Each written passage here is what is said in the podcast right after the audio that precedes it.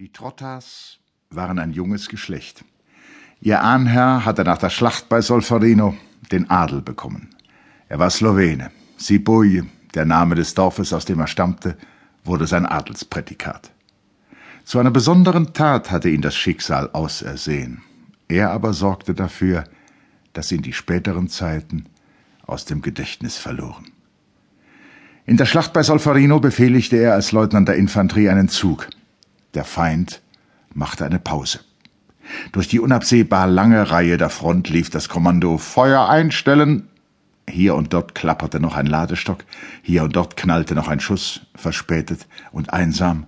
Der blaugraue Nebel zwischen den Fronten lichtete sich ein wenig. Man stand auf einmal in der mittäglichen Wärme der silbernen, verdeckten, gewitterlichen Sonne. Da erschien zwischen dem Leutnant und den Rücken der Soldaten der Kaiser mit zwei Offizieren des Generalstabs.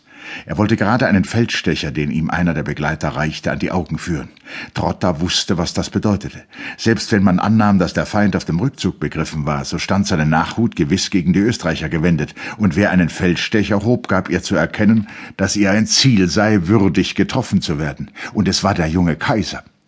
Trotta fühlte sein Herz im Halse. Die Angst vor der unausdenkbaren, der grenzenlosen Katastrophe, die ihn selbst, das Regiment, die Armee, den Staat, die ganze Welt vernichten würde, jagte glühende Fröste durch seinen Körper, seine Knie zitterten.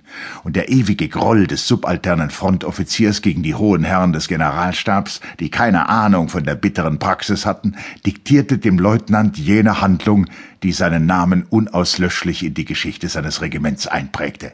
Er griff mit beiden Händen nach den Schultern des Monarchen, um ihn niederzudrücken.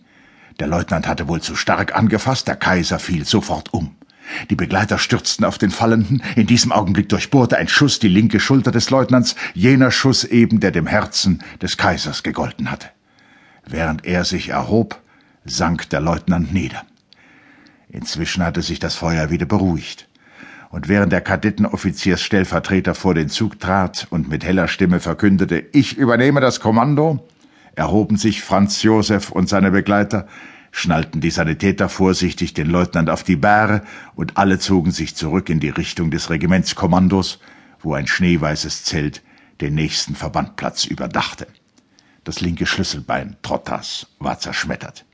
Das Geschoss, unmittelbar unter dem linken Schulterblatt stecken geblieben, entfernte man in Anwesenheit des allerhöchsten Kriegsherrn und unter dem unmenschlichen Gebrüll des Verwundeten, den der Schmerz aus der Ohnmacht geweckt hatte.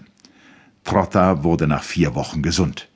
Als er in seine südungarische Garnison zurückkehrte, besaß er den Rang eines Hauptmanns, die höchste aller Auszeichnungen, den Maria-Theresien-Orden und den Adel.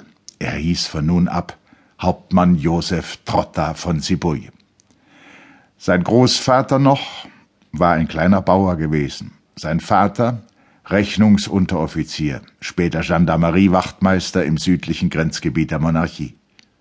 Seitdem er im Kampf mit bosnischen Grenzschmugglern ein Auge verloren hatte, lebte er als Militärinvalide und Parkwächter des Schlosses Laxenburg, fütterte die Schwäne, beschnitt die Hecken, bewachte im Frühling den Goldregen, später den Holunder vor räuberischen, unberechtigten Händen und fegte in milden Nächten obdachlose Liebespaare von den wohltätig finstern Bänken. Losgelöst war der Hauptmann Trotta von dem langen Zug seiner bäuerlichen slawischen Vorfahren.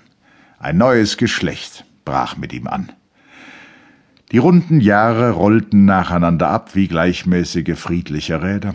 Standesgemäß heiratete Trotta die nicht mehr ganz junge, begüterte Nichte seines Obersten, Tochter eines Bezirkshauptmanns im westlichen Böhmen, zeugte einen Knaben, genoss das Gleichmaß seiner gesunden militärischen Existenz in der kleinen Garnison, ritt jeden Morgen zum Exerzierplatz, spielte nachmittags Schach mit dem Notar im Kaffeehaus, wurde heimisch in seinem Rang, seinem Stand, seiner Würde und seinem Ruhm.